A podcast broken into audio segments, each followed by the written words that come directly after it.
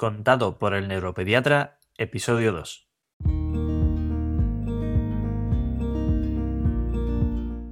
Bienvenido a Contado por el neuropediatra con el doctor Manuel Antonio Fernández, el programa donde aprenderás y comprenderás las claves fundamentales del aprendizaje, la conducta, el desarrollo, la crianza y la educación de los hijos, así como sus dificultades y alteraciones para prevenir problemas y evitarlos detectándolos de forma precoz para actuar de la forma más adecuada lo más rápido posible y así tratarlos y corregirlos. Todo esto guiado y acompañado por Manuel Antonio Fernández, el neuropediatra, y un magnífico equipo de profesionales especializados en neurociencias, testimonios en primera persona, colaboración de expertos de diferentes ámbitos y algún que otro personaje famoso. Además, todo lo necesario para conseguir tus objetivos parentales. Este programa es para padres responsables e implicados al 100 o al 200% en el proceso de crianza y educación de sus hijos, neurotípicos, neurodiversos, con capacidades habituales o capacidades especiales que quieren algo más para ellos. Para padres luchadores e inconformistas que están dispuestos a darlo todo por su familia, a emprender, a aprender, a esforzarse y a ofrecer lo mejor de sí mismos por sus hijos. Este programa está imaginado, pensado creado y desarrollado especialmente para ti. Hola, bienvenido a una nueva edición de Contado por el Neuropediatra. En el episodio anterior, número uno, te conté quién soy, por qué hago esto, a quién va dirigido este programa, el tipo de contenido que vas a encontrar en él y además te dejé la primera muestra de lo que vamos a ver, empezando por las pupas, ¿recuerda? Las preocupaciones universales de los padres sobre sus hijos. Si estás escuchándome ahora, supongo que será porque lo que escuchaste en ese primer episodio te resultó útil e interesante, o por otro lado, te abrió los ojos y te llamó la atención, cosa que me alegra mucho. Así que en el día de hoy vamos a dar el próximo paso en esta aventura apasionante del desarrollo infantil y te voy a contar las claves fundamentales que debes conocer sobre el proceso de desarrollo neurológico infantil para entenderlo y para ser consciente de una vez por todas de lo que supone todo esto para el cerebro de tu hijo. En estos primeros episodios de Contado por el Neuropediatra, quiero centrarme en explicarte las bases y los conceptos y aspectos principales. Vamos, lo más importante que debes saber sobre los conceptos que realmente importan en el desarrollo neurológico infantil. Te será de enorme ayuda en tu día a día, como padre, como madre o profesional del neurodesarrollo, tanto en el sector sanitario como educativo. No te preocupes, conforme vayamos avanzando, verás todo el menú que vamos a servir. Tendrás información de calidad y en cantidad y muy variada, tanto en formatos como en participantes. Va a ser apasionante.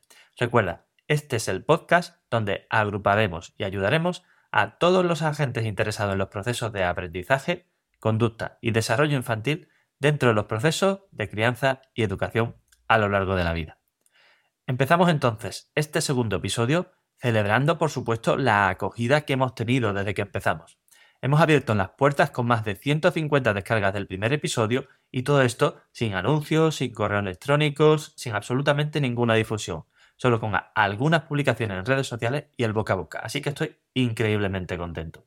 De aquí en adelante seguiremos trabajando por multiplicar este alcance y por supuesto por poder ayudar cada vez a más familias a conseguir el mejor desarrollo posible de sus hijos. Vamos a ello.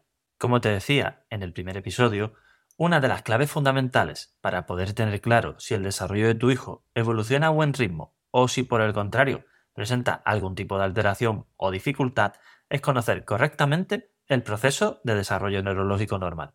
Esto parece una perogrullada, ¿verdad? Pues metémonos.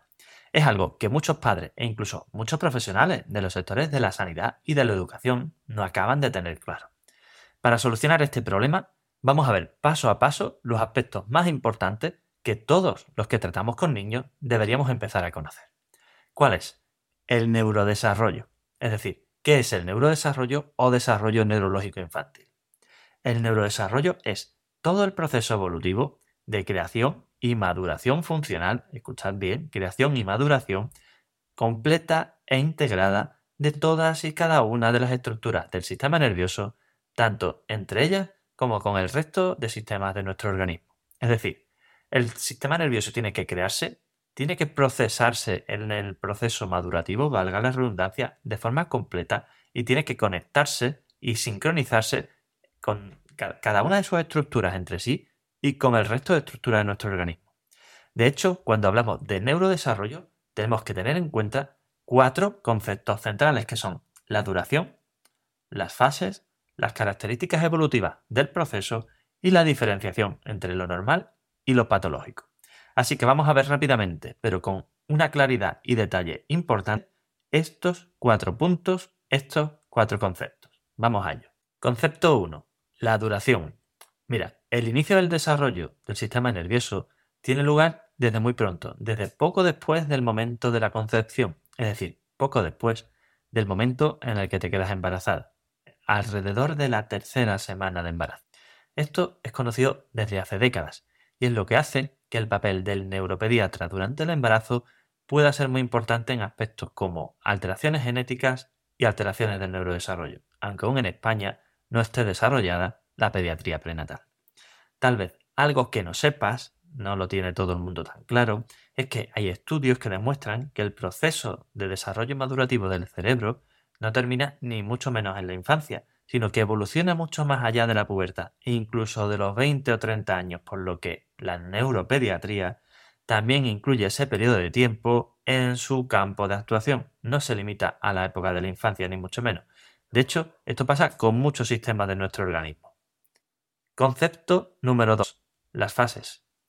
A grandes rasgos, el desarrollo del sistema nervioso tiene dos fases que realmente resultan simultáneas y solapadas. Por un lado tenemos el proceso de creación de lo que se llama el tubo neural. Esto se trata de una estructura con forma de cilindro, un primero macizo, después hueco, pero a partir de él se van a formar todas las estructuras del sistema nervioso como son el cerebro, la médula, los nervios y además la piel. Conocer esto es importante porque las alteraciones que aparezcan a lo largo de esta fase podrán desencadenar una serie de problemas específicos como por ejemplo la espina bífida. Por otro lado, encontramos el proceso de diferenciación de las estructuras funcionales de todas las áreas y componentes del sistema nervioso que serán los responsables de todas y cada una de las actividades que podemos realizar en cualquier momento de nuestra vida. Concepto número 3. Características evolutivas del proceso de neurodesarrollo. Las características evolutivas del proceso de neurodesarrollo, es decir, de desarrollo del sistema nervioso, cumplen una serie de criterios y finalidades muy específicas y además nos resultan de gran utilidad a hora de entender por qué, cómo o cuándo se desarrollan determinados problemas neurológicos. Característica número 1. El desarrollo de las diferentes estructuras del sistema nervioso se realiza comenzando principalmente desde la zona trasera y avanzando progresivamente para terminar por la delantera. Las regiones delanteras de nuestro cerebro, como el lóbulo frontal, por ejemplo, son las más avanzadas y supuestamente modernas desde un punto de vista evolutivo pero también a efectos prácticos durante el embarazo. Son las que, en teoría, vuelvo a decir, mejor nos definen como humanos racionales, es decir, en relación a nuestra capacidad de organización y autocontrol, por lo que su alteración o cualquier problema de desarrollo les afectará de forma especial. Característica número 2. Conforme va avanzando el proceso de desarrollo, las estructuras van aumentando el número de conexiones entre ellas y con ello también su complejidad. Debido a ello, el proceso evolutivo es tan largo y tan poco autónomos somos al nacer. Característica número 3. Este proceso evolutivo también tiene una vertiente local. Quiero decir que además de ir de atrás hacia adelante y de menos a más complejidad, también asocia un patrón de dentro fuera y de cerca a lejos. Esto significa que el origen principal de los nervios, o los vasos sanguíneos por ejemplo, se localiza en la zona central del sistema nervioso y de allí van avanzando hacia el resto de áreas. Uniendo estas dos características, podemos entender, por lo tanto, la importancia de este tema a la hora de valorar el daño cerebral en situaciones como un ictus o una displasia cortical cerebral. Característica número 4. Diferenciación entre sustancia gris y sustancia blanca. La unidad referente del sistema nervioso es la neurona. Acuérdate del instituto, de cuando estudiabas en el colegio y de lo que nos he explicado. Es una célula específicamente dedicada a los procesos neurológicos. Se dedica a todo lo neurológico, nada más. Aunque también hay neuronas fuera del sistema nervioso, en el intestino, el corazón, etc., la mayoría se localizan en el cerebro. Las neuronas tienen dos partes, el cuerpo y unos tentáculos, por llamarlo de alguna forma. Tiene muchos tentáculos cortos que se llaman dendritas y sirven para recibir toda la información de alrededor, pero en cambio, solo tiene uno largo, que se llama axón, para transmitir la suya a las demás. Eso sí, también con muchas ramificaciones, pero uno largo, y recordad que se llama axón, y muchas cortitas que llegan al cuerpo que se llaman dendritas. El axón es largo, está recubierto de una sustancia así blanquecina que multiplica la velocidad de la conducción eléctrica a través de las largas distancias. Se llama mielina y es como la cubierta de los cables. Permite que vaya la electricidad más rápida y a la vez le da a estas zonas del cerebro donde están los axones de las neuronas un color característicamente blanco. Característica número 5. Función específica de cada región de nuestro cerebro. Mira, lo que tenemos dentro de la cabeza se llama encéfalo se divide en dos partes. Por un lado está el cerebelo, que es la parte de atrás y la parte de abajo, más o menos por la, por la nuca, y después el cerebro, que es la parte de arriba y la más grande. Cada uno de ellos está compuesto por lóbulos. El cerebelo, esta parte de atrás, se ocupa fundamentalmente de los aspectos relacionados con la coordinación o con el equilibrio.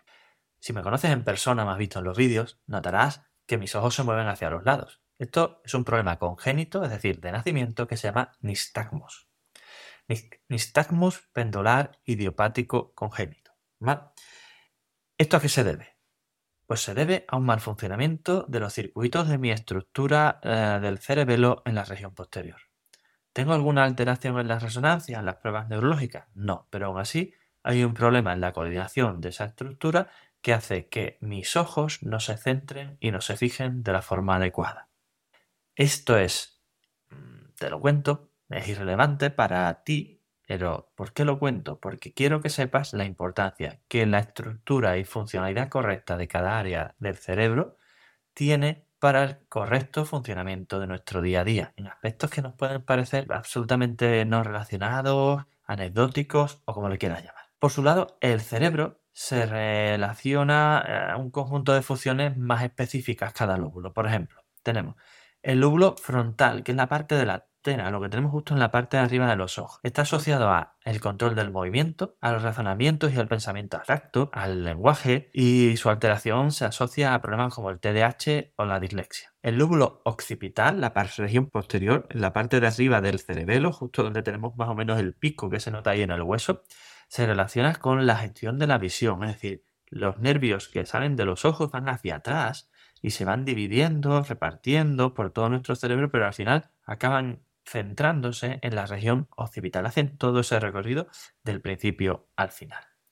Tenemos también lo que se llama los lóbulos temporales, que son estos que tenemos en la parte delantera y un poco más arriba de las orejas.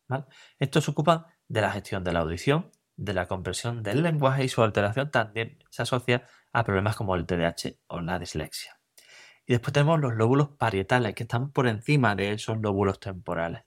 Estos lóbulos parietales asocian a sensaciones del tacto, el dolor, la temperatura de todo el cuerpo, el reconocimiento corporal y la asociación de las alteraciones sensoriales que nos encontramos en el autismo. Esta es una de las áreas en las que se altera. El cerebro y el cerebelo está dividido en dos partes, hemisferio izquierdo, hemisferio derecho. Esos dos hemisferios en el cerebro se comunican entre sí porque todas las fibras están intercaladas, incruzadas y demás por lo que se llama cuerpo calloso. Cuerpo calloso es la zona que une los dos hemisferios. ¿Por qué hay algo que une los dos hemisferios? Pues no sé si lo sabéis, pero la parte izquierda de nuestro cerebro controla la parte derecha de nuestro cuerpo y viceversa. De manera que lo habitual es tener el área del lenguaje en el lado izquierdo y por eso es lo habitual ser diestro, usar la mano derecha y por eso gesticulamos con la derecha los diestros cuando hablamos. Es la relación más directa. Después de todo esto, y para terminar, lo único que me queda es hablarte del concepto número 4, que es la diferencia entre lo normal frente a lo patológico. Es fundamental poder diferenciar lo normal de lo patológico y saber asociar las alteraciones en determinados procesos con la posible localización o función alterada en el sistema nervioso. Todo esto que te he explicado. De hecho, hay aspectos que aquí solo te voy a nombrar porque lo veremos en otros episodios como son la dimensionalidad o el continuum del neurodesarrollo y mientras, te insisto, la comparación es la clave del tema. Todo esto ya te lo iré explicando en otros capítulos, en otros episodios de este podcast, porque creo que es fundamental para que entiendas cómo funciona el cerebro de tu hijo y te hagas una composición de lugar adecuada para ayudarle en todos sus procesos. Y también si tienes alumnos porque eres profesor, si tienes pacientes, porque es profesional del neurodesarrollo. Y dicho esto, hasta aquí hemos llegado en este segundo episodio de este podcast contado por el neuropediatra. Si como te decía en el episodio inaugural,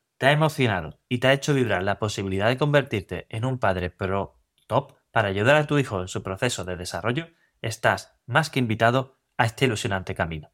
Lo haremos entre todos y verás los resultados cada día. Para conseguirlo, la mejor forma es dejarme una valoración y comentarios positivos y compartir este podcast con todos los padres que conozcas. Cuanto más pequeños sean sus hijos, mucho mejor. Te lo agradecerán, te lo garantizo. Y si quieres profundizar en alguno de los puntos que hemos tratado o necesitas ayuda para la evaluación, diagnóstico, terapia o tratamiento, ya sea presencial u online, de problemas de aprendizaje, conducta, maduración, desarrollo, relaciones sociales autoestima, así como para situaciones específicas como pueden ser el TDAH, la dislexia, las altas capacidades, retraso madurativo, el autismo, el síndrome de Asperger, la epilepsia, la migraña o los trastornos del sueño, ponte en contacto ahora mismo con nosotros en elneuropediatra.es, donde también encontrarás cientos de artículos de gran claridad sobre estos temas y además guías de apoyo en el camino. Además, me tienes en YouTube, en Facebook, Twitter, Instagram, LinkedIn y hasta TikTok. ¿Quién me ha visto? ¿Qué más se puede pedir? No te preocupes, no tendrás problemas para encontrarnos.